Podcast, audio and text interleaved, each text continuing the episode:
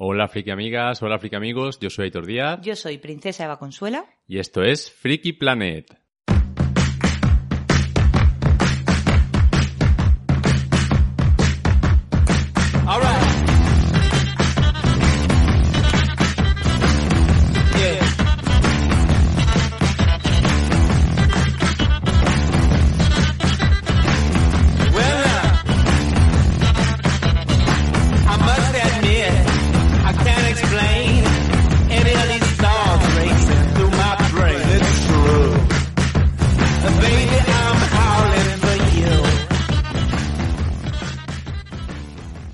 Yo nos hemos puntado para hablar de Stranger Things temporada 4, que para sorpresa de todos, cosa que no esperabais, vamos a hablar de algo que realmente es actual. Sea, Sí. es el momento para hablar de ello. Vaya, no os acostumbréis. No, Eh, esto la no va a verdad pasar es que, mucho más. aprovechando que estamos en veranito y que hace 150 grados a la sombra, porque estamos en la vigésimo quinta ola de calor del año, El Upside Down, eh, pues, ¿qué toca en veranito? En veranito toca Stranger Things, que es una serie que surgió tal del cual. verano. Sí, sí, surgió del verano y además trae la nostalgia, esos veranos ochenteros, esas Ujú. cosillas que, que bueno, que también entran ahora y que además esta serie, la, la, la- temporada número 4, ahora hablaremos de ella, está en boca de todo el mundo. Sí, la verdad es que ha venido con gustando fuerza. muchísimo y, y eso, ha venido como fresquita. Este año ha venido con bastante fuerza y, y la verdad es que aprovechando que ha resurgido un poquito Mm. esta serie, pues vamos a hacer un pequeño repaso de toda ella, pero sobre todo centrándonos en la cuarta. Hablaremos un poquito sobre ficha técnica de, de la serie, luego un breve repaso de las tres temporadas anteriores y ya nos meteremos en el berenjenal de la cuarta. Todo esto con spoilers. Es decir, si no habéis visto nada de Stranger Things, quizás será mejor que os, me- os peguéis un maratón de un fin de semana y así eso y ya luego volvéis. Sí, también es, sería raro empezar por la cuarta sin saber de dónde viene nadie. Claro. Pero si queréis evitaros alguna temporada que igual no es tan jugosita, bueno, pues aquí os hacemos un pequeño resumen para que sepáis de dónde a vamos a partir en esta, directamente. en esta cuarta. Y ya está, no pasa nada. La 1 y la 4, ya está. Y nos quedamos con, nos quedamos con el principio y el final. Ya está. Bien, pues nada, vamos a empezar un poquito con una pequeña ficha técnica, unos datos por encima. Eh, esta serie se estrena en el verano de 2016 en Netflix y se estrena como una serie bastante anodina, no hay una Nadie- gran publicidad Nadie detrás. la vio venir, no la vimos Netflix venir. hace mucho esto, ¿eh? De que de repente estrena una serie aquí, Paz y después Gloria, que no han anunciado particularmente, ¿qué tal? Y el boca oreja hace lo demás. No, y ya- esta serie además- lo peta. La primera temporada es que lo petó muchísimo, porque Muchísimo. además Fue es la serie que, del verano. Sí, sí, la que cogió ese espíritu de nostalgia de los 80 y casi no es que lo pusiera de moda, pero yo creo que a raíz de Stranger Things han salido muchos productos que apelan a esa nostalgia. Absolutamente. Bueno, es una serie que de origen estadounidense. Actualmente tiene ya cuatro temporadas completas de entre ocho y nueve capítulos de unos 50 minutos. En esta última temporada ya la columpiada de tiempo es maja. Sus directores, guionistas, los showrunners, vamos, son los hermanos Duffer, Matt y Ross Duffer, unos hermanos mellizos que, aunque hay más directores y más guionistas, pero que son claramente Sí, sí, los que llevan el alma de, de esta serie. Son unos creadores que previo a esta serie no tienen nada significativo en su carrera. Habían hecho una serie de cortos, mm, vamos, pero que no, no hay nada así muy, muy llamativo que decir. Y este es su gran primer proyecto eh, en cuanto a popularidad, desde luego. Y de esto ya van a- vivir de toda la vida. Y o sea, de esto ya van a vivir de esto es en plan, rentas. bueno, voy a hacer temporadas, spin-off y lo que me haga falta, vamos. Efectivamente. La música es de Kyle Dixon y Michael Stein. Y obviamente la productora y distribuidora es Netflix, porque esto es un producto original de Netflix. En cuanto a premios, en su primera temporada sí que tuvo bastantes nominaciones. Premios no se ha llevado muchos, desde luego no gordos.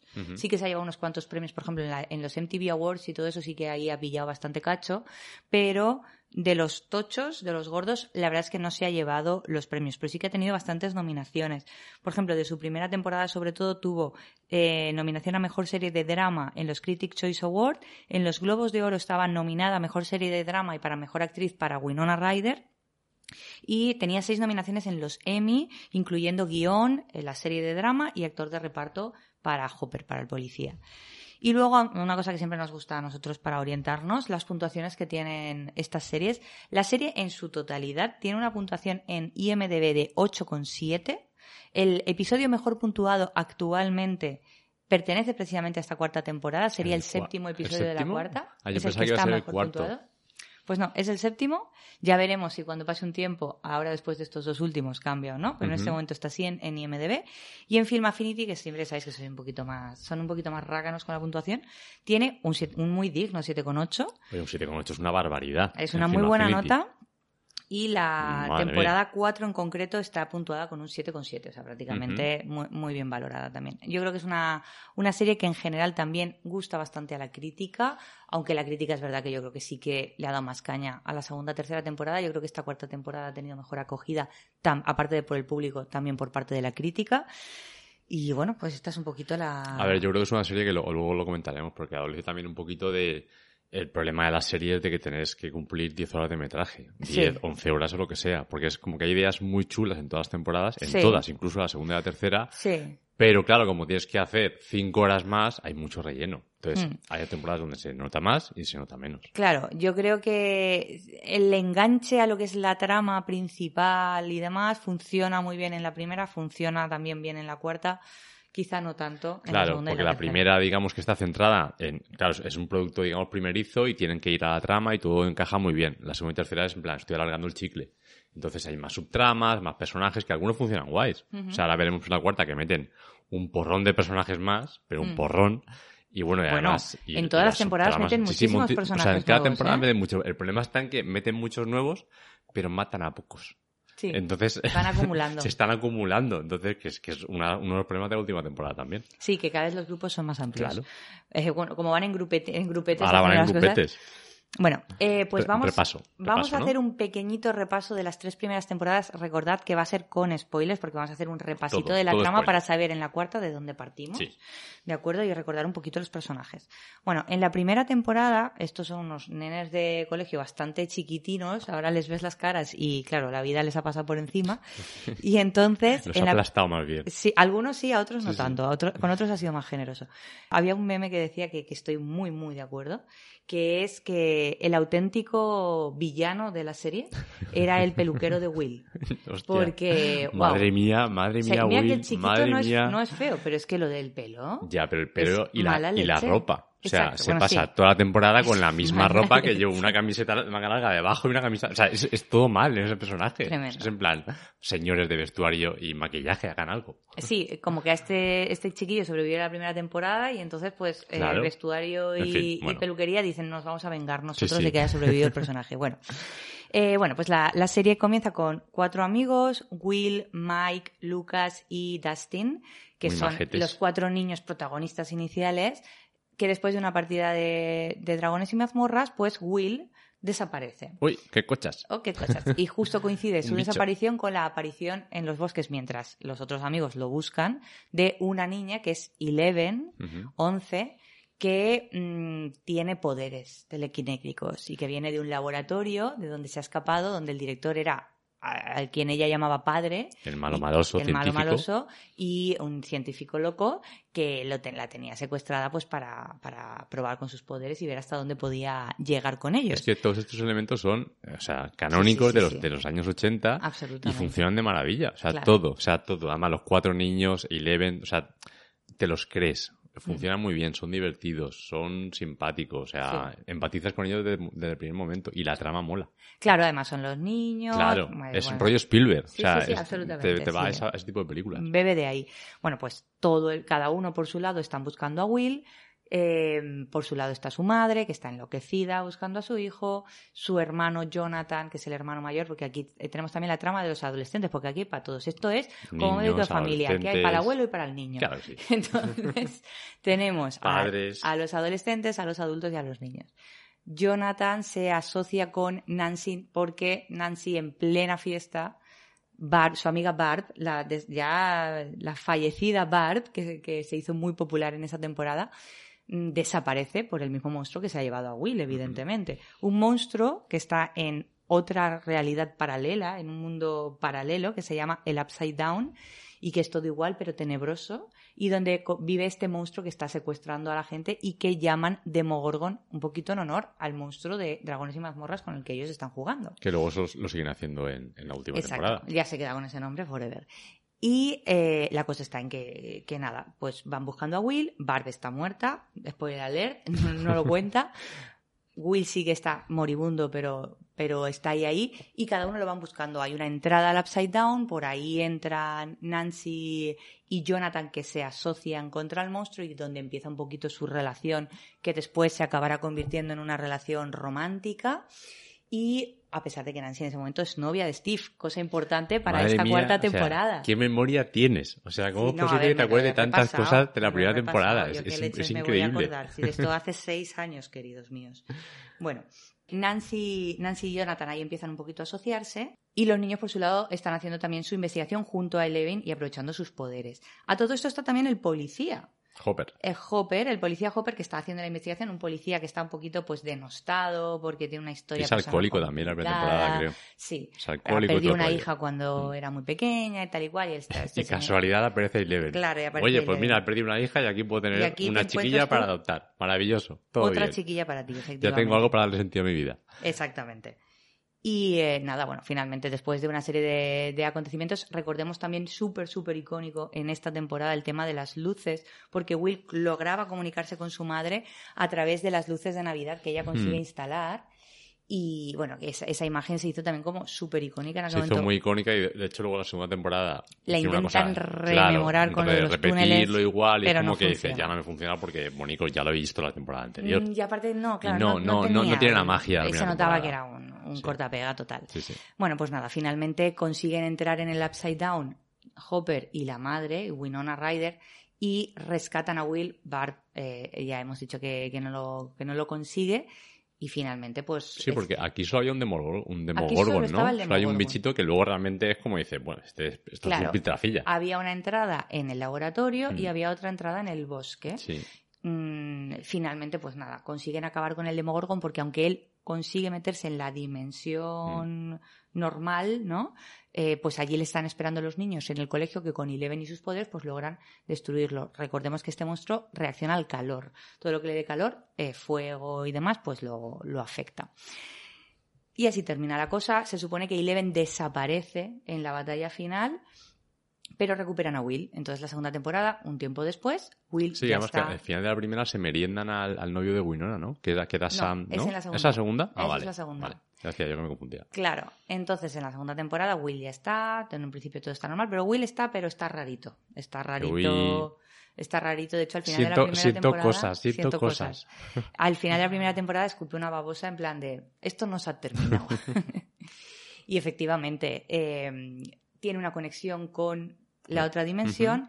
Y aquí el malo ya no es el Demogorgon, sino que es el Atrapamentes, que es una especie de araña gigante de humo, que es el auténtico villano, que es una mente colmena que maneja a los demoperros y a todo lo demás. Pero ¿y esta mente colmena también en la, en la tercera? ¿El villano? Claro. Ah, Y en esta también aparece. Y en esta aparece lo que pasa es que De controlado, controlado por eh, Sí, sí, sí. Vecta. ¿Vecna? ¿Vecta? ¿Vecna? Sí, Vecna. Vecna, Vecna. Bueno, pues la cosa está en que eh, en esta temporada el malo maloso es una araña gigante de humo que se llama el atrapamentes, que tiene una conexión con Will y que básicamente lo posee. Entonces es un poquito el exorcista. También intentan atacarlo con calor, poniéndole calor al niño, a ver si le hacen un exorcismo y lo sacan de él. Y es donde se hace esta imagen de dibujar los túneles, que él no para de pintar dibujos que no tienen conexión y de repente los empiezan a enlazar como un puzzle. Y son los túneles que sí que están en este mundo, que es por donde se está moviendo el bicho, por el subsuelo del pueblo, porque el pueblo básicamente Hawkins es una especie de boca al infierno como era en su día el pueblo donde vivía Buffy cazavampiros. O sea, Tal cual, o sea, todo, todo lo que vaya a pasar en algún sitio en la Tierra va a pasar en Hawkins. Y ya está, hay que asumirlo. Entonces, cuando antes lo tengamos todo claro, y los habitantes sobre todo, Sí, mucho sí. mejor. Sí, y así ya te pues, eh, pues no te compras ahí la casa, te mudas, te buscas un trabajo en otro Y ya lado. está, y no pasa nada. Si luego sea. sabes que el ayuntamiento se va a derruir de vez en cuando, van a haber terremotos, ataques, huracanes, bichos que salen de Bichos de la tierra. no monstruos. A pesar de lo cual, nadie parece afectado No, con esto. No, no, no, Bueno, están, están muy felices allí. ¿Eh? Oye, vamos a echar un Dungeons and Dragons. Ya está. Exacto. En esta temporada, en la segunda, aparecen unos cuantos personajes importantes, entre ellos, alegando un poquito a la nostalgia mm, de la generación X, yo creo que más que la millennial, que es de la que bebe yo creo esta serie, tirando en su día ya de Winona Ryder como una de las protagonistas, que era la musa de la generación X en su día, y la ponen de madre porque ahora han pasado los años, pues en esta cogen al niño de los Goonies, que fue una de las referencias más mencionadas de la primera temporada, y cogen al niño de los Goonies y lo ponen de pareja de Winona Ryder como el nuevo novio de la madre. Claro. Y luego lo matan. Y luego Fantástico. lo matan Maravilloso. esa temporada. Oye, muy bien. Los demoperros se lo comen. En esta temporada eh, aparece también Max, la pelirroja, porque claramente eran todos los niños y Leven, y dicen, vamos a meter a otra chiquilla. Ya es un personaje muy chulo y que evoluciona muy bien a lo largo de la serie. Sí, la verdad es que yo creo que Max mola bastante. que se- se- inicialmente es como el interés romántico nuevo de los chicos, sobre todo entre Lucas y Dustin. Finalmente se resuelve porque se acaba enrollando con Lucas. Dustin, pues, eh, como un moco. Y eh, al final de esta serie también, Nancy y Steve, los adolescentes, rompen y ella empieza una relación ya finalmente con Jonathan, que es con el que se supone que tiene fueguito ninja en la segunda temporada, aunque todos sabemos Pero que ya eso veremos. no ya veremos bueno, cómo dura eso, cómo dura. Ya veremos. Nada, en esta temporada, Eleven, que se supone que había quedado desaparecida en la primera temporada, está escondida en el bosque y básicamente la cuida eh, el policía que se, está, se ha convertido en su padre adoptivo ya que perdió a su hija y entonces pues ahora es el padre adoptivo de Eleven pero la tiene escondida en el bosque porque la está persiguiendo hasta el apuntador, claro. Finalmente ella pues está un poco en fase adolescente, ella huye, entonces huye y se encuentra a otros del laboratorio con otros números como sus hermanos. Que ¿no? menos mal que nos siguieron por ahí. Claro, en digo. una O trama sea, totalmente En una trama que y no. Y, y además, o sea, es que si, si empiezas a pensar en eso, dices, pero esto que son nuevos mutantes, unos, Sí, los sí, sí, X-Men o algo así. O sea, menos mal que esa trama dijeron, mira, esto no ha funcionado, y vamos a tal cual la empieza, se la vuelve acaba para casa y fuera. nunca porque además más un, par de, tiene un par de momentos eh, Seven, o sea, Seven, Eleven, que luego repite tipo Magneto, Sí. sobre todo en esa temporada, que ya te digo, yo decía, es que ahora Pero esto- con, con eyeliner sí, negro sí, ahí o sea, flipas, que ahora mismo me hacen aquí eh, la imposible patrulla X en un momento. Sí, Entonces, sí. menos mal que eso lo cerraron y dijeron, hasta luego y, pasaron página. Efectivamente, pues nada, eh, esa historia ahí se termina. Esta se pasa media temporada por ahí con esta película que no va a ningún lado y que nunca más se retoma. Vuelve en el momento preciso para enfrentarse al atrapamiento cuando ya es la batalla final. Sí, sí. Eh, consigue cerrar el agujero y matar al atrapamentes. Y aquí pase pues gloria. Muere el novio de Winona y, Y ya poco está, más. y no pasa nada. y poco más. En la tercera temporada, el hermano de Max, que es un malo maloso que flipas, Pero tiene un pelazo. Que o sea, es muy malo, pero tiene un pelazo que, vamos, ya lo quisiera. Eh... y que tiene a la madre de Mike y A la Nancy madre, completamente embelesada. Además, esos momentos piscina, esos momentos a momento en la cámara piscina. lenta en la piscina, ahí untaditos de crema, aceite y loción capilar. Bueno, Maravilloso pues, todo. En esta temporada ya los niños se supone que están un poquito más adolescentes, más tonticos. Steve, que era un personaje que en la primera temporada no tenía prácticamente trascendencia porque era el novio petardo Era, de Nancy. era el novio idiota. Era el novio aquí no, petardo de aquí Nancy. es como dice, Ya bueno, en la segunda temporada cambia más mucho el tal. rol porque Mm. él, que, que no iba a tener un poco esa trascendencia, pues bueno, es un personaje que acaba, que yo creo que es más porque el actor cae bien, acaba gustando a los fans y en la segunda temporada ya le dan bastante Mm. más protagonismo y lo asocian con Dustin y hacen la pareja Sí. fantástica que luego, que luego Steve, cambiarán de que yo creo que es una de las que mejor funciona. Funciona muy bien, lo que pasa es que luego a, Da- a- perdón, a Steve conoce a su interés romántico en la tercera temporada, que luego veremos que el interés romántico ni hostias, No, que es, es su amiga, que ahora no, me saldrá el nombre. ahora te la busco ahora mismo. Pero vamos, básicamente, este nuevo personaje, Robin. Robin, también funciona de maravilla Sí. y hace ah, tándem con Steve, que también funcionan como Aún un tiro. así, en la tercera temporada sigue súper presente la relación con sí, sí, Dustin. sí, claro, pero es como que son- evoluciona. O sea, Claro. como que empieza con Dustin y al final acaba con, con Robin. Sí, eh, en esta tercera temporada también tres pasa a tener, claro, es que la cosa es esa, que hacen chupipandi Sí. con Dustin y con eh, Erika, que es la hermana menor de Lucas. Ah, es verdad. Y que es una risa No- no- también, que no es la niña que incorporan. Claro, es la, la otra niña que incorporan en esta tercera temporada, que es la hermana menor de Lucas y que es maravillosa. Yo me encanta, bastante más que Lucas, vamos, de hecho. Es que Lucas y sus peinados también de la última Sí, temporada. sí, sí. Y, y nada, pues Erika hace Chupipandi con Dustin, eh, Steve y Robin, que yo creo que son en realidad el grupo más divertido, con diferencia, y, eh, son uno de los, de los grupos que, que actúan. En esta tercera temporada, el Atrapamentes vuelve de nuevo, solo que esta vez posee el cuerpo del hermano de Max, que es el malo maloso, y lo que va haciendo es que va a los cuerpos que va poseyendo, utiliza su carne para formar un monstruo hecho de carne en esta realidad que es el auténtico Mm. Sí, peligro. la, la tercera temporada, digamos, coge un poco la premisa de la cosa de Sí, Carpenter, que además hay un momento que ellos mismos recono- reconocen que, que es una especie de, De homenaje, homenaje. plagio, llámalo como quieras a la cosa, y bueno, lo llevan a una- un, un pasito más. Y aquí meten, por supuesto, porque si estamos en los 80 no podían faltar, pues meten a los rusos. Como otros- Rusos y centros comerciales. Y centros ¿Por comerciales. qué no? Claro. Exactamente, los rusos están actuando en un centro comercial bajo el permiso del alcalde del, del pueblo para abrir un nuevo portal al Upside Down que les interesa a ellos para sus cosas y por ahí aprovecha el monstruo para, para liarla. Entonces, Eleven se enfrenta con el bicho, pero en el enfrentamiento pierde sus poderes. Con lo Oh cual my Eleven God. Está Oh, ahora shit. mismo sin poderes al final de la tercera temporada. Vaya, vaya. Y sin poderes se enfrentan al monstruo, solo que eh, Pero con la ayuda de sus amigos. con la ayuda de sus amigos, por supuesto, súper importante.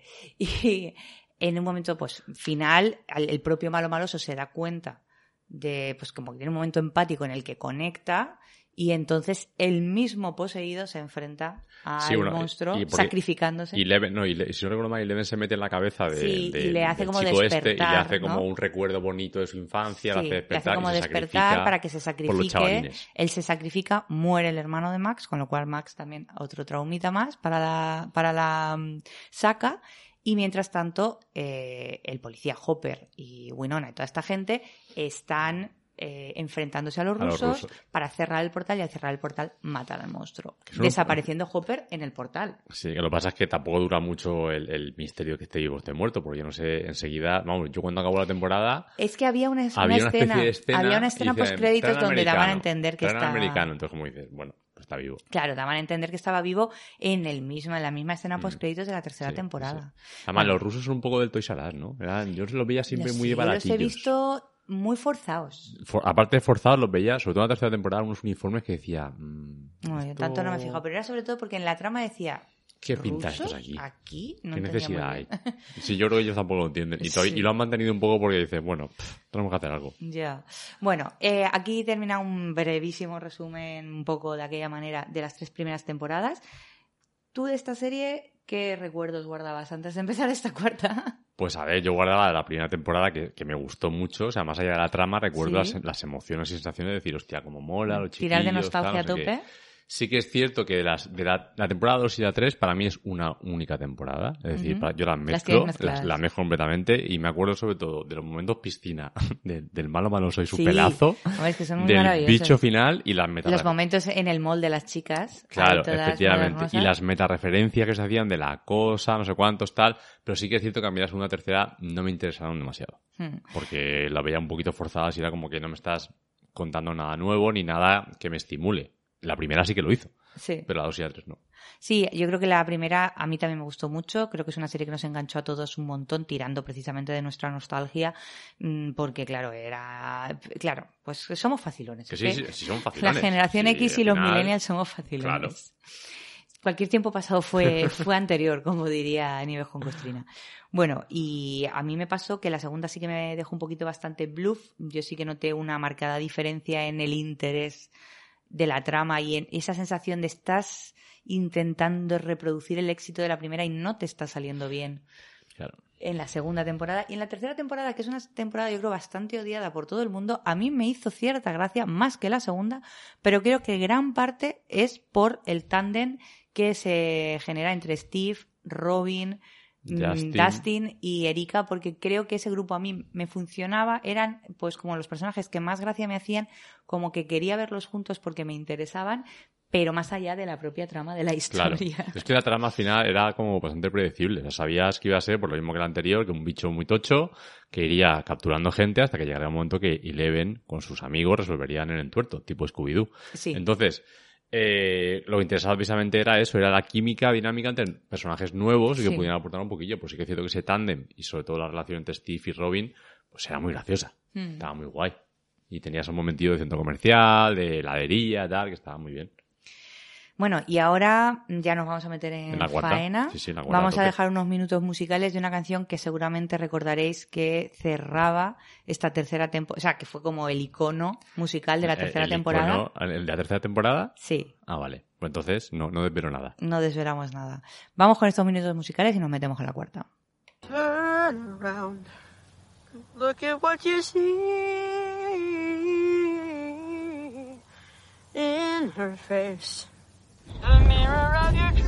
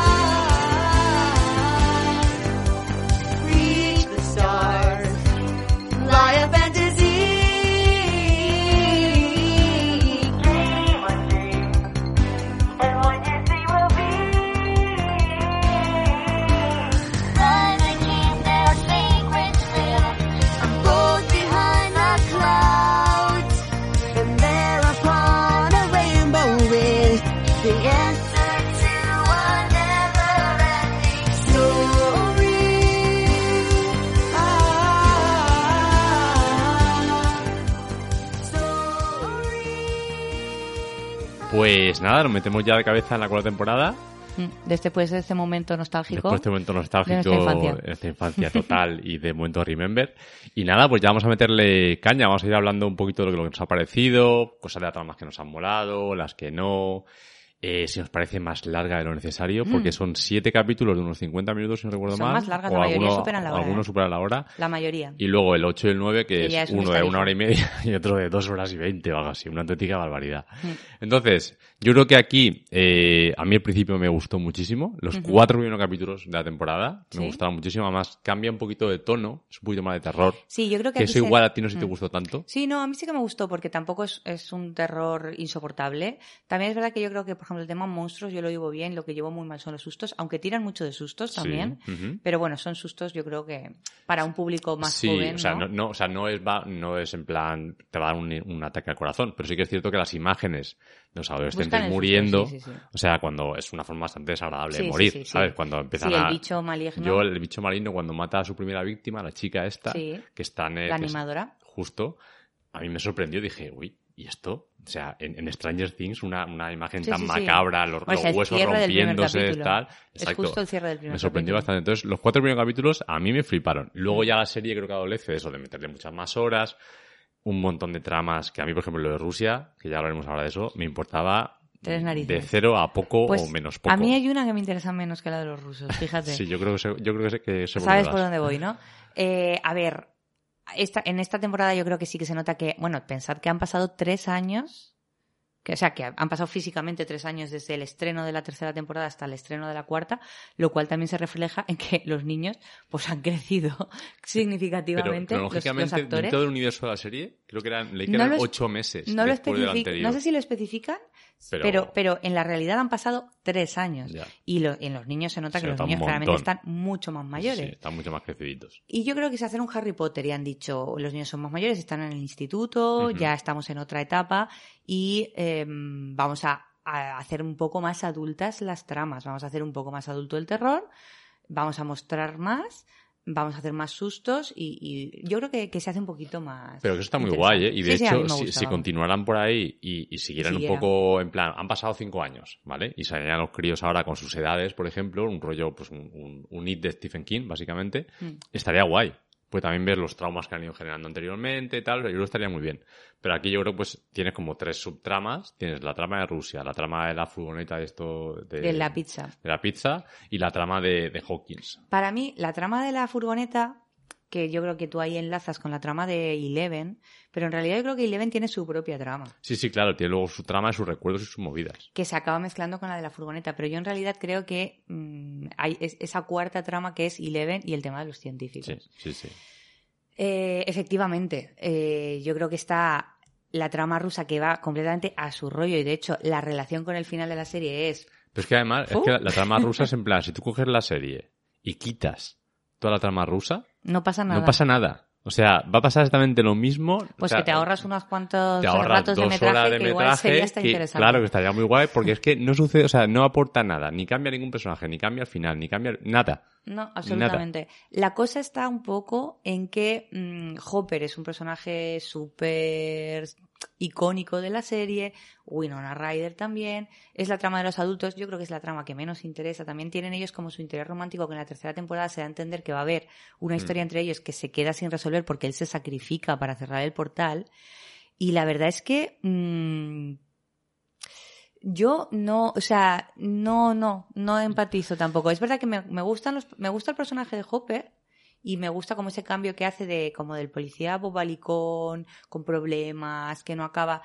Yo creo que esa evolución que ha tenido el personaje a superhéroe, básicamente. Sí, sí, básicamente. O sea, O sea, pues superhéroe con, con lanzallamas. ha vamos. pasado por una Bueno, serie al de final torturas que lo, que lo aguanta todo lo Bueno, que le superhéroe con lanzallamas y con espada. Y con yo, que, que yo espada, recuerdo que al final digo, que yo me acuerdo espada. pensar, digo, ¿de dónde sale esa espada? Del suelo. Ya, ya, pero yo, yo, cuando vi esa escena digo, ¿y esa espada? Y ahora, pues A- nada, a lo pues, Conan, la ha digo, comprado ¿qué ha pasado? en el Play Store de, del juego, del Aquí videojuego. mismo una, una prisión, una, plan, Me prisión, arma una nueva. prisión rusa y de repente Y hay hay una una espada, en el espada. suelo. Bueno. bueno, esas cosas pasan, claro. Eh, Sí, efectivamente. A mí es una trama, no voy a decir que es la que menos me interesa, pero casi. A mí cero. Yo casi, o sea, no pasaba rápido, pero hacía cosas, cosas en paralelo. En o sea, esta tenía de fondo. un personaje que es el, el el carcelero ruso, Mm. que acaba siendo encarcelado, que yo me quedé loca cuando me di cuenta de que era eh, el de Valar Morgulis de Juego de Tronos, el actor. Ah, es verdad. Sí, sí, sí, es cierto. Yo digo, a mí este hombre me suena de algo. Yo creo que es un personaje que tiene cari- Es que creo que le adolece un poquito esta trama de lo mismo que le pasa a la eh, trama, o sea, lo, lo mismo que le pasaba a la tercera temporada. Que los personajes tienen carisma. Yo creo que son Mm. personajes que en otra historia funcionarían bien- bastante guay, porque yo creo que sí que hay cierta gracia Sí, sí, sí. en la relación, por ejemplo, entre Hopper y el carcelero, eh, el amigo periodista, el Dennis, este, que es el, el que habla ruso, que es el que les va Sí, me- sí, sí. Que, que- de hecho de- ese tío siempre me ha caído mal, pero aquí me parece hasta gracioso. Sí, O sea, por esta eso. temporada ha habido momentos que me ha hecho gracia.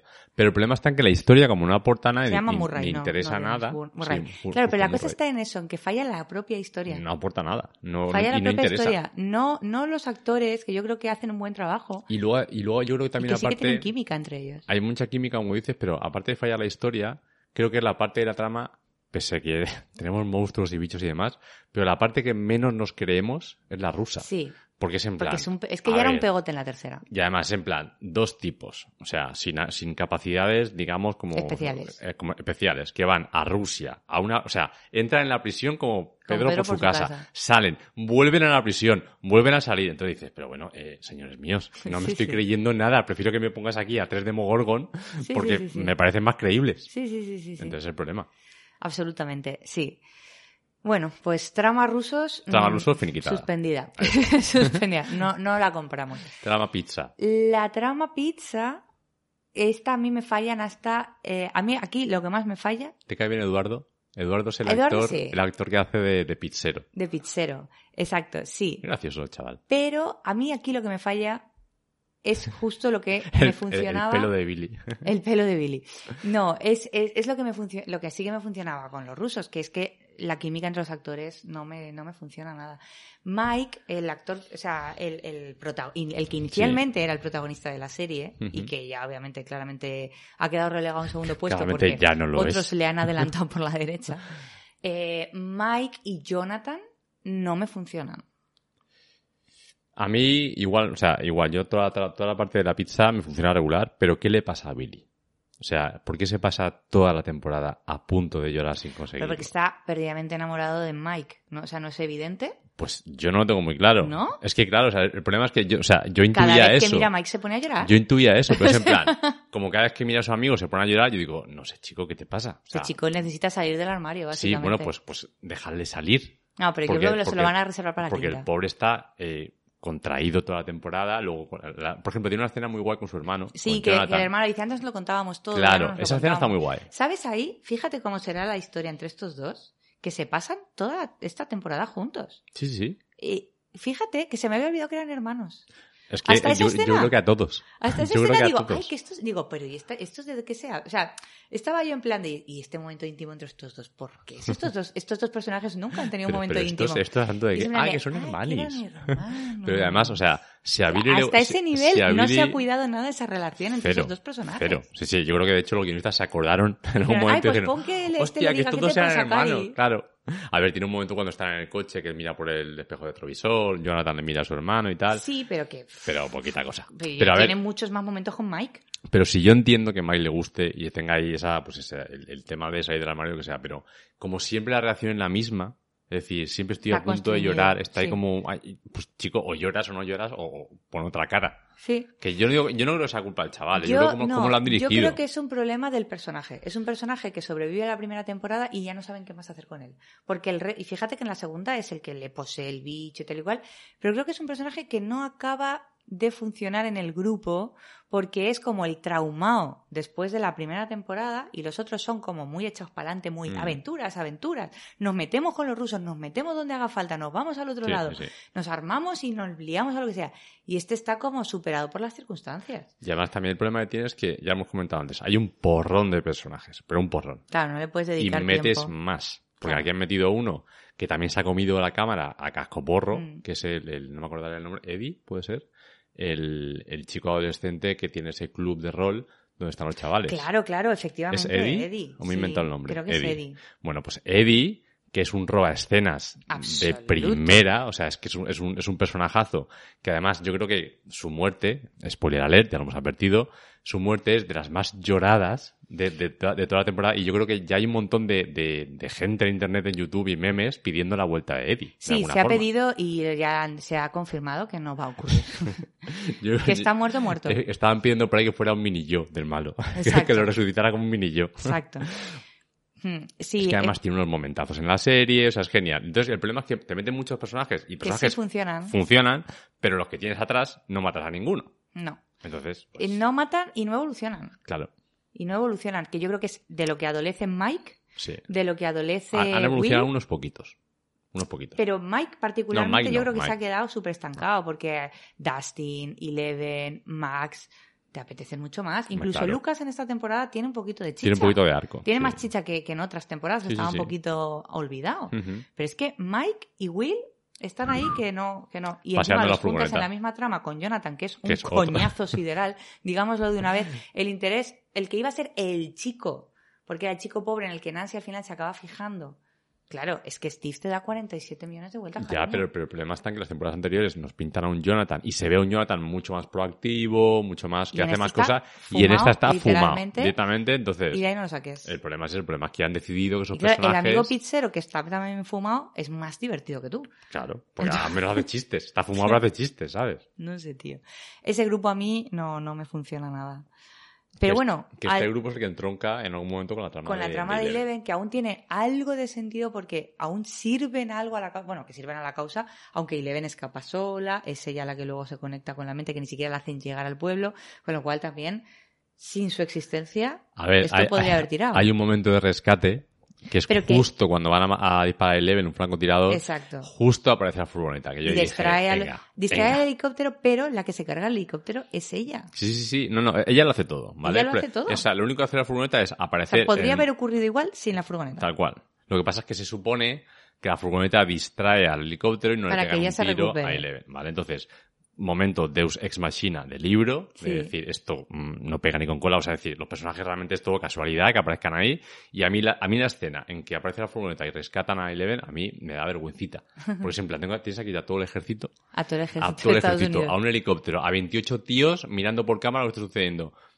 Bueno, deja la furgoneta hasta que pase, no, no os preocupéis, que Eleven machaque a, y, y mate a unos pobres militares que solo cumplen órdenes, que ya me Sí, quedé sí, sí. diciendo... Bueno, no ya, sé. pero a ver. Sí, a Eh, ver, yo qué sé. Eleven ha hecho muchas cosas también. Sí, sí, ha hecho muchas cosas. Ha hecho muchas, cositas antes. Pero que de hecho, uno de sus traumas es que ella se supone que es el monstruo soy yo, Sí, sí, sí. cosa que en estas temporadas se supone que se resuelve que no es así, pero que ella está siempre con el traumita de cuando yo se me va la olla, se me va. Claro. O sea, Total. Y luego además es eh, el helicóptero, se suben a la furgoneta y el ejército se espera que se vayan para salir. O sea, es en plan, venga, cuando ya se han ido, ay, mira, se han escapado. Hmm. cuando ya te han reventado un helicóptero encima de tu puerta, entonces ya salen, ¿eh? Entonces, He oído sí, un sí. ruido, voy a subir. Los 28 eh, jeeps que tenían por ahí es en plan, "Nah, ¿para qué vamos a ir detrás de ellos? No, No. merece la pena. Efectivamente. Esta trama a mí tampoco me funciona. De hecho, esta a mí me aburre más que la de los rusos, porque encima no me funciona la química del grupo. Con lo cual, pff, es que ya ahí es donde ya me pierden del todo. ¿Y la trama de Eleven en sí? Con la gran de sí revelación de número uno. A mí la trama de Eleven sí que me gusta, porque sí que me interesa todo este background que le dan a por qué ha ocurrido lo que ha ocurrido y realmente yo creo que sí que como que aunan un poco el sentido de qué es lo que está pasando en el otro lado. Entonces, a mí eso sí, y, y sí que como que le da el sentido de por qué ella es la 11 y no es la 1. Sí. Eh, que en la segunda temporada hacen este desvarío de lo que decíamos de los eh, falsos X-Men, que luego por fin se deja. Me parece mucho más interesante el, el lo que hace en esta temporada recordando qué es lo que estaba pasando realmente en ese laboratorio que lo que cuentan en la segunda temporada. Sí, Me interesa sí. mucho más por dónde va esto. Y ese cuidador que tú ves, este cuidador, ¿por qué sale tanto? No, no, sí, a mí, ya digo, me parece que está muy guay. Quizás se me hizo un poquito larga, porque Sí. al final es, es toda una especie de ensoñación, entonces yo estaba esperando a que saliera. O sea, ensoñación es un recuerdo. Ella está Sí. dentro de la cámara, está dentro del Bueno, tanque ese con agua. Te la van cebando, ¿no? Claro, no te la van cebando. A mí no se me hizo largo. Yo llevo un momentito que, que digo, bueno, eh, contadme ya cómo acaba esto y ya está. Pero bueno, esa parte sí que me interesaba bastante. O sea, no era como los pizzeros como los rusos. Sí, porque además están como dando a entender que él la va comiendo la cabeza Mm. como para los malos que son, estos que son los más fuertes, se supone, respecto a ti, que son los favoritos del padre y tal y cual. Eh, el padre es malo y siempre miente, tal y cual. Y claro, tú ves que este como que el- es como un apoyo mm, para la niña, pero al mismo Pero medio tiempo chunguillo. como que tal. Y, y tú piensas, la va a hacer que líe la que se ve al principio, que es que se carga a todos los niños. Y no, claro, luego ahí tiene el girito de que ya, bueno, ya se va viendo un poquito al final, ya empieza a oler cuando cuentan la historia de el niño psicópata que se carga a toda su familia. Claro. Que, bueno, ese momento aparición estelar que tiene Freddy Krueger. ¿Aparece Freddy Krueger en algún momento? Bueno, o sea, es, el es- es- actor. es- a- a- ¿Aparece el actor? ¿Cuándo aparece? No- Claro, no es cuenta. el encarcelado, es el asesino que no es tal, Ah, mira, es el padre de. Ah, de- pues no, no me di cuenta que era el actor de. O sea, pues toda esta temporada, por supuesto, tiene, tiene una. O sea, es un homenaje a las películas de, de Elm Street. Sí, Pero no me di cuenta que él era. O sea, que el encarcelado era el actor. claro, es el actor de Freddy Krueger. Ah, pues mira. Claro, claro, es, es como... Yo sabía que iba a haber un, mm, una aparición de estas estelar de poquito y que, y que salía este tío. Lo que no sabía era cuándo. Claro. Entonces, claro, cuando van a la cárcel a visitar al asesino en pleno momentazo de homenaje barra whatever de El silencio de los corderos, Ya ves. pues es este, claro. Es el Claro. actor de Freddy Ah, pues Krueger mira, que siendo fíjate, esta no película, caído. esta temporada, un homenaje todo el rato a Pesadilla en M Street, claro, tenía todo el sentido del mundo. Claro. Sí, sí, sí. Pues a mí esa trama, ya te digo, me moló bastante, pero la trama que más me interesaba era la trama de Hawkins. De, Sí. Claro, donde están Pues los que nos caen bien, Los que nos caen bien. O sea, donde está Dustin, Eddie, donde está Dustin, Erika, claro, Robin. Steve, es que están todos, todos, todos, todos guays. Claro, donde están todos los guays, básicamente. Y donde además está, donde está la, la trama de terror. Creo que es la trama que está mejor. Ellos son los que entran varias veces en el Upside Claro, Down, los que se enfrentan con los murciélagos, que se ponen todo ese look así como ultra rockero. Y tiene esos momentos, los momentos más memorables. Más o sea, bueno, tiene memora- por ejemplo, el momentazo de Max huyendo, huyendo de cuando es poseída, que le ponen la, le ponen la, la canción favorita, Que es una, una pedazo de canción canción, es un momento súper épico del cuarto episodio, y luego el gran momento de Eddie con Metallica y la guitarra eléctrica Sí. encima de la furgoneta esa sí, tal, sí, también es un a momentazo. los, a los murciélagos. Tiene, tiene momentos muy chulos. Claro, en este grupo añaden un personaje nuevo que es Eddie, que de nuevo es uno de los que mejor funciona, uno de los que más ha gustado a los fans y está en el grupo de los guays. Sí, sí, sí. Claro, es en plan, aquí tenemos a todos los guays y el resto son purria que van, que van por aquí pululando. Absolutamente. Entonces, eh, claro, tú quieres todo el rato que salgan estos y de vez en cuando es, "Ah, los rusos, la furgoneta de los pizzeros, no, qué Tal cual. bajona. Sea, Tal cual, sí, sí, sí. Claramente, sí. Bueno, y hablando un poquito bueno, de- en la trama de Vecna, que aparece este momento en el que, igual que el calor mata al bicho, pues para librarte de la posesión de Vecna, descubren de repente, tras hablar con eh, Freddy Krueger en la cárcel, que lo que a él le salvó de no morir, como sí que ocurrió con los demás, La fue la música, que él estaba escuchando una música que le gustaba. Entonces empiezan a pensar, vale, una música, esa es la clave. Claro. Entonces le ponen la música a A Max. a Max. eh, y la música de Max, pues será este momento musical. Que veremos a continuación. O escucharemos, mejor dicho.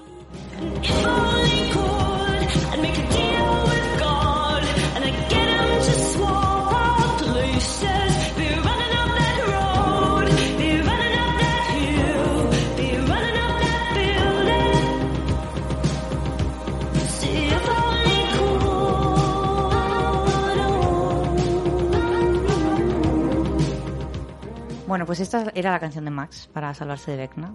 Y eh, en Spotify han hecho una lista, lo digo por si os interesa, está curioso, si escribís en el buscador de Spotify Upside Down Playlist, los rusos de, que trabajan dentro de tu móvil han hecho con el algoritmo de Spotify una lista eh, de canciones que según tus gustos musicales te salvarían de Vecna. Ah, mira, no Entonces, tenía ni idea si de la eso. buscáis en Spotify, os aparece vuestra lista de canciones que os salvarían de Vecna según los rusos del Spotify. Y está gracioso. También es verdad que si aquellos que son padres, pues igual les salvaría de Vecna, pues Baby Shark y cosas así. son cosas que pueden darse, ¿eh? Son cosas puede que pasar. pueden darse. ¿Y cuál es tu canción que te salvaría de, de Vecna? Mira, yo para mi canción que me salvaría de Vecna me voy a poner Sandunguera. No sé si es mi canción favorita, pero te anima a una fiesta. Yo creo que te puede sacar del inframundo y sería eh, Oye de Chayanne. Toma, pero vamos, eso te saca, pero eso te saca a ti, a Vecna y a todo el mundo. O sea, montas ahí una fiesta en el Upside Down de, de maravilla. Aquí, aquí de fondo sonando Chayanne un poquito.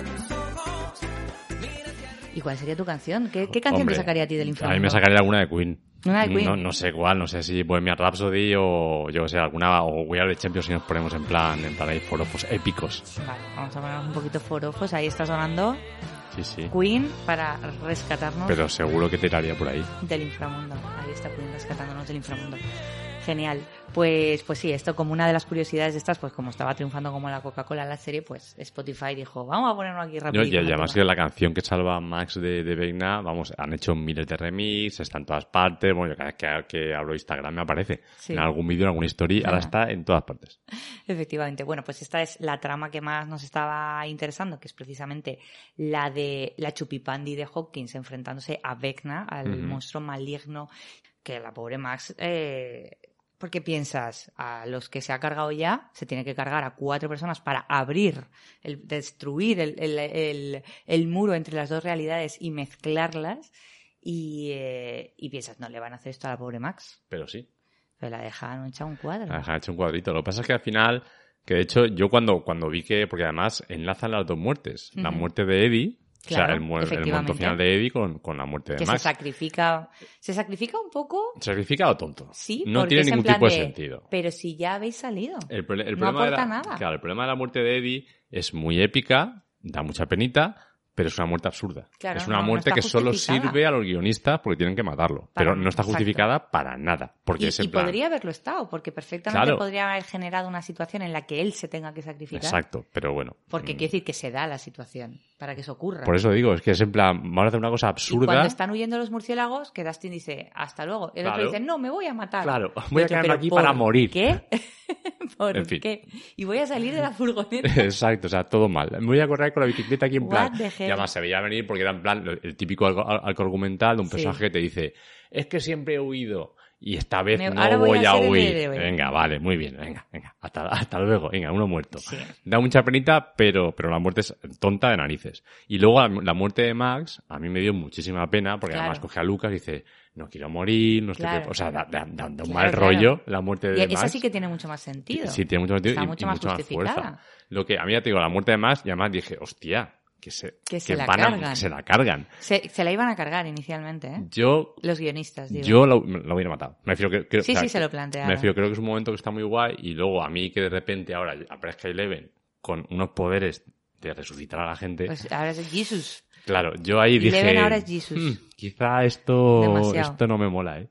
Sí. Yo pensaba que, la, que lo iba a conseguir parar, porque realmente ella frena la, la Sí, sí, succión sí. de la mente que hace Vecna, ¿no? O sea, que decir, porque ella tira a Vecna antes de que la termine de matar. Le ha roto las piernas y los brazos, Hmm. le ha roto los ojos, pero no la ha terminado de matar Ujú. todavía. Entonces a mí me parecería justificado Que no muriera. que no muriera. Claro, Que no muriera. O sea, justo. Que se quedara reventada, pero que no pero que muriera. no muriera. Entonces por eso cuando muere Pero y luego claro, cuando- como la resucita... tienen que matar para abrir el portal, Ya, sí.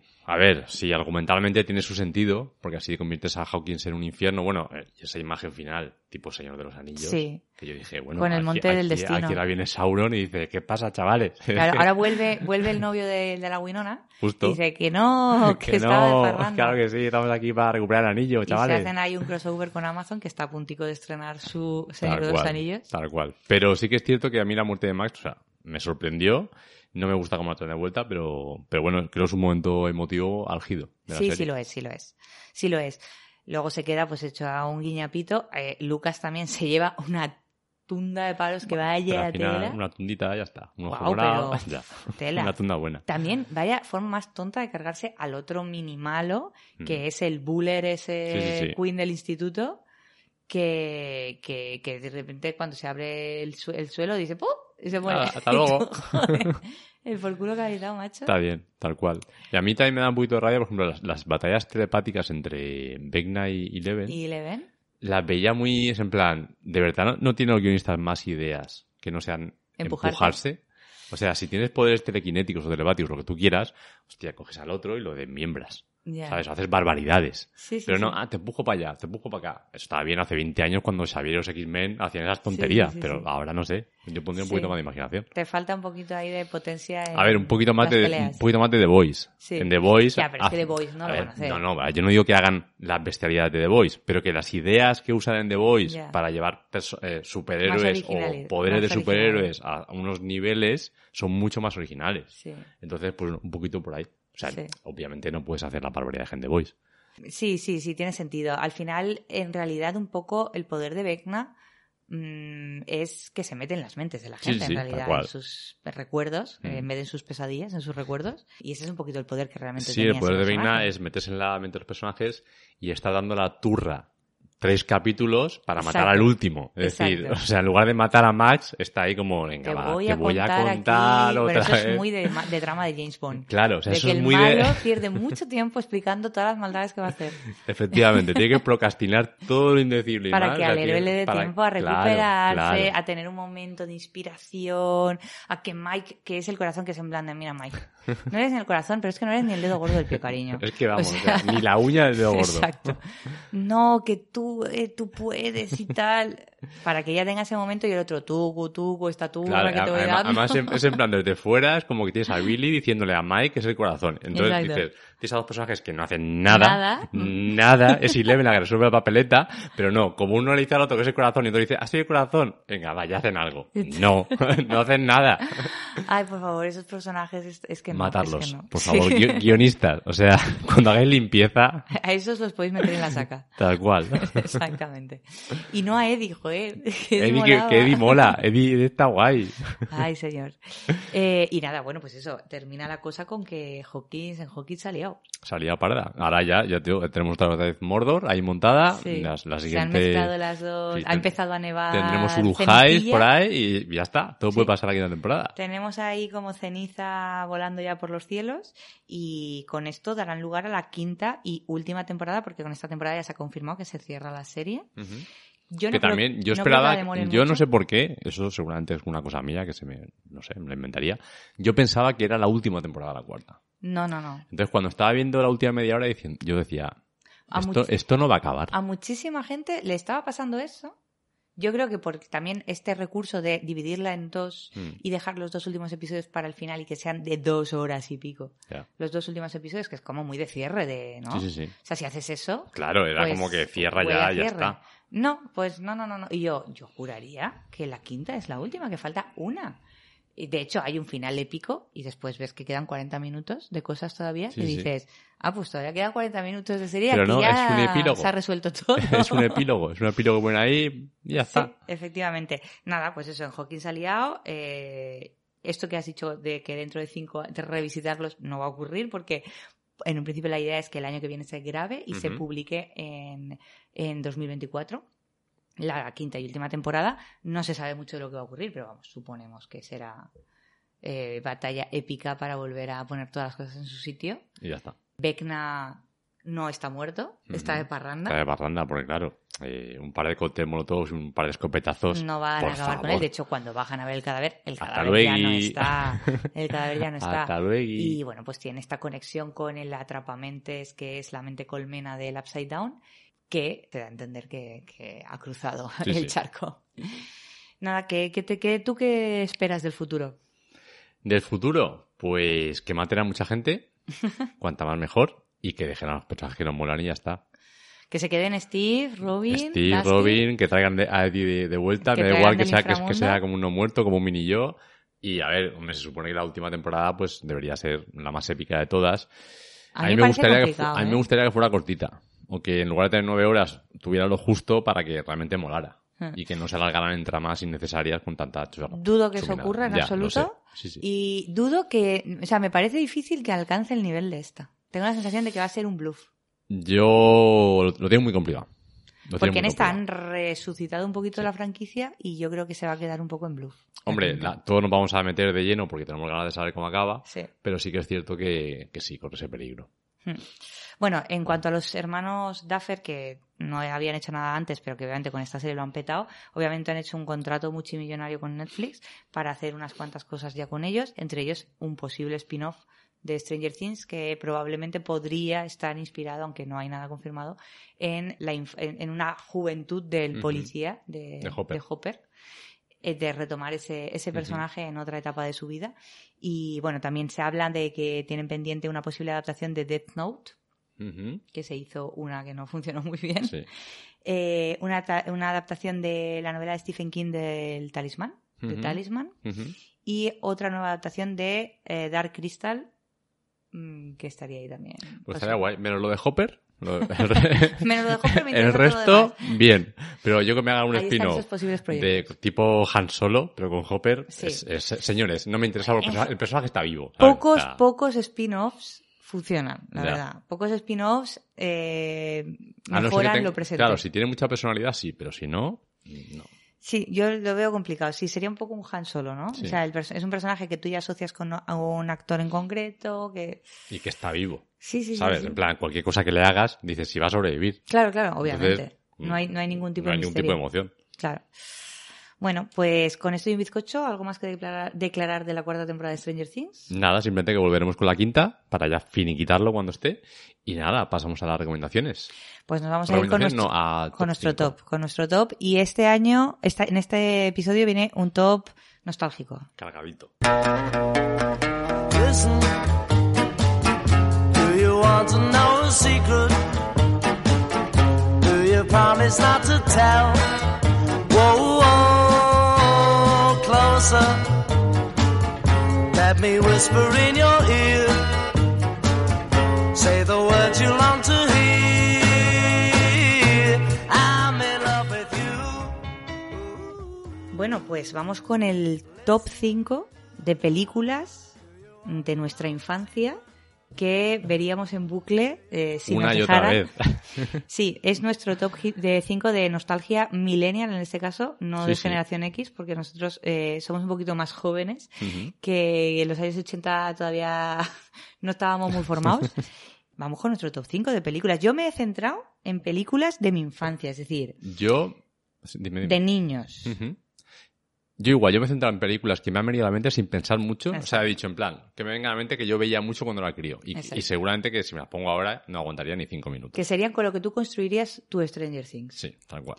Pues vamos con tu número 5. Mi número 5 es una película que se llama La pandilla del monstruo. La pandilla del monstruo ni La me pandilla suena. del monstruo, que yo, es que esa, es una película que le suena a muy poquita gente, pero es, es un Stranger Things. Sí. O sea, es una pandilla de chavales que se enfrentan a una serie de monstruos clásicos que de repente a- atacan su pueblo. Entonces, esa Hmm. pandilla de monstruos es Drácula, un hombre lobo, la cosa del pantano, o sea, todos los monstruos estos Ah. Sí. góticos, pues de repente se levantan en un, un pueblecito en América y van a atacarlo. Y entonces hay una serie de críos que defienden a- al pueblo. y, y pero no es muy popular esa película. Esa peli, yo creo que si la Lo ves, si la ves, sabrías cuál es. Lo que pasa es que yo no me acuerdo muy bien, porque el título en inglés seguro que no es ese. Ajá. Y, pero yo creo que es, es tipo, o sea, está, no es, no tiene la fama de los Goonies, Sí. pero sigue esa estela. O sea, está por ahí. sí, sí, y es bastante claro, bueno, popularcilla. Mm, No la conocía, pero la verdad Vamos. es que es muy digna de este, de este top. eh, muy Stranger Things. Tal cual. Muy nostalgia, nostalgia millennial. Mi quinta película va a ser Jumanji. Jumanji. Toma del ya. año 95, nos cambiamos de década, nos vamos a los 90, pero, pero también tiene un poquito este rollo de los niños que juegan a un juego y desatan el apocalipsis, y esta mezcla de adultos con niños y aventuras. Sí, sí, y- sí. Entonces me ha venido a la mente Jumanji a mí. Maravilloso. Mm. Pues yo, mi número 4 es una peli que más que nada me aterrorizaba cuando era crío y es Tiburón. Tiburón. Tiburón. Porque yo la vi cuando era pequeño en algún momento. Yo vera- veraneaba en, en Arenales, en la playa. Una película que traumatizó entonces, a toda A una mí me generación. traumatizó toda A mi y a infancia. todo el mundo. Claro, porque era en plan, eh, yo no puedo meterme en el agua cuando no hay sol. Sí, sí. No, yo ni cuando hay sol tampoco. Bueno, efectivamente. Porque ahí era de día y Sí, al sí, monstruo tal se le daba Y lo además que, mismo. eh, o sea, Tiburón también ha tenido colaboración de todas esas películas que surgieron trayendo monstruos acuáticos. sí. Piraña, tiburón, orca, la ballena asesina. O sea, habían un porrón. Sí, pero nadie superó no, a Tiburón. claro. Nadie superó a Tiburón.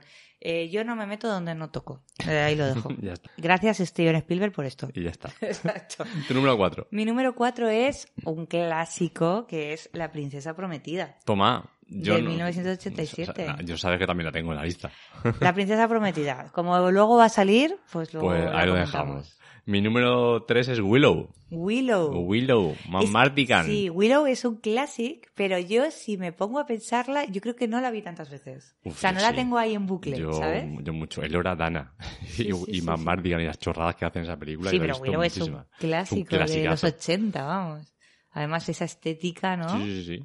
Sí, sí, sí. Willow. Pues sí. Qué mi- mi número recuerdos. 3. Mi número 3 es un poco trampa, pero puedo elegir una. Sería la saga de Indiana Jones. Toma. La saga de Indiana Jones, pero si me tengo que elegir, me dejo La Última Cruzada. Es que eso es maravilla. Sí. Eh, aventuras. Es verdad que quizá no es tan infantil, pero sí que la podías ver siendo un niño, porque Claro. al final era una peli de aventuras para gozar con la familia. Sí, sí, tal cual.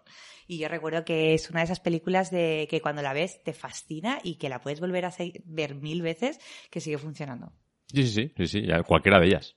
Sí, sí, sí. Es, eh, es eh, un poco la, la lista son películas que sigo viendo, Sí, en sí. realidad. O sea, que las descubrí de niña, me fascinaron, pero que a día de hoy las sigo viendo. Qué guay. Pues mi número 2 es Batman.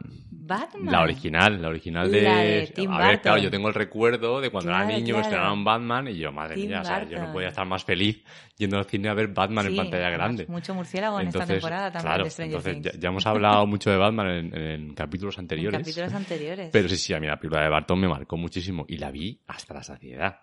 O sea, yo, sí, sí, pero muchísimo. Mira, no se me hubiera ocurrido, pero sí, sí, claro, es de, ese- es de estas épocas que estamos hablando. Mi número dos es Dirty Dancing, o sea, ¿Cómo en no? bucle todos los años. El saltito, Desde, saltito. desde que tengo conciencia hasta el día de hoy, es una película que revisito prácticamente anualmente. Qué guay. Y sigue siendo maravillosa. Y da igual lo que diga la gente. No, Porque no, sí, es una sí. película divina. Divine. No se llevó ningún Oscar, pero, Pero los Oscars no se merecían esa película. Así que da igual.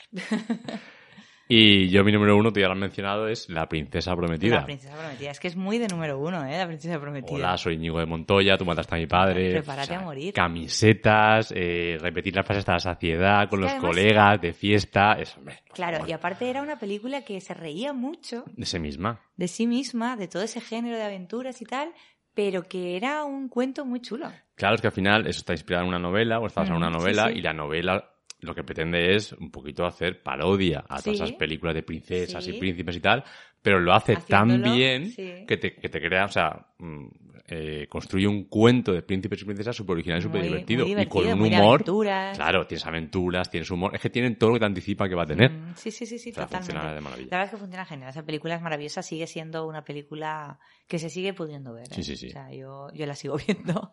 ¿Y tu pues, número Mi uno? número uno, obviamente, fue pues Star Wars. Star Wars. Si me tengo que quedar con una, me quedo con la dos, con el Imperio contraataca. Es la mejor. Esa es mi alguna. favorita. Sí, sí, y sí. yo, eh, aunque no es de mi quinta, porque yo ahí todavía no era un proyecto, pero eh, cuando yo la vi en, la re- en el reestreno de los 20 años que hicieron en cines, que yo tendría unos 12 años o así, me flipó, me Claro. flipó muchísimo, me Claro. atrapó totalmente. Qué guay. Y sí que la recuerdo como ese momento de fascinación infantil de que ves una peli que te ha estallado la cabeza. Ya ves. Y dices, ¿cómo ha molado esta peli, Ya no? Sí, sí. Pues Star Wars, eso, eso fue mi infancia, sí.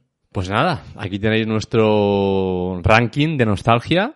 Y, y aquí ya tenéis, bueno, tenéis un, un buen rato de turra, de Stranger Things, de nostalgia y de Aún todo. así hemos sido mucho más breves que el último episodio. Sí, para que veáis, para que veáis que pensamos en, en vosotros sin vosotras. Sí, sí. Bueno, vamos a recordar las redes. En Twitter somos arroba planet barra baja friki y en Instagram somos arroba friki barra baja planet por si nos queréis escribir, Lo que queráis. mm, Decirnos cualquier cosa, lo que queréis una que... foto de vosotros en la playa. Efectivamente, lo de lo que que queréis que hablemos, de series del verano, de series del invierno y Navidad, que también llegarán, lo que queráis. Y nada, pues lo siguiente que haremos será una cápsula, en para semanitas o por ahí. Sí. Y, nada, esperemos que la disfrutéis y disfrutéis también este programa. A ver si volvemos antes del año que viene. Sí, claro que sí. no prometemos nada, pero lo intentaremos fuertemente. Vale, adiós,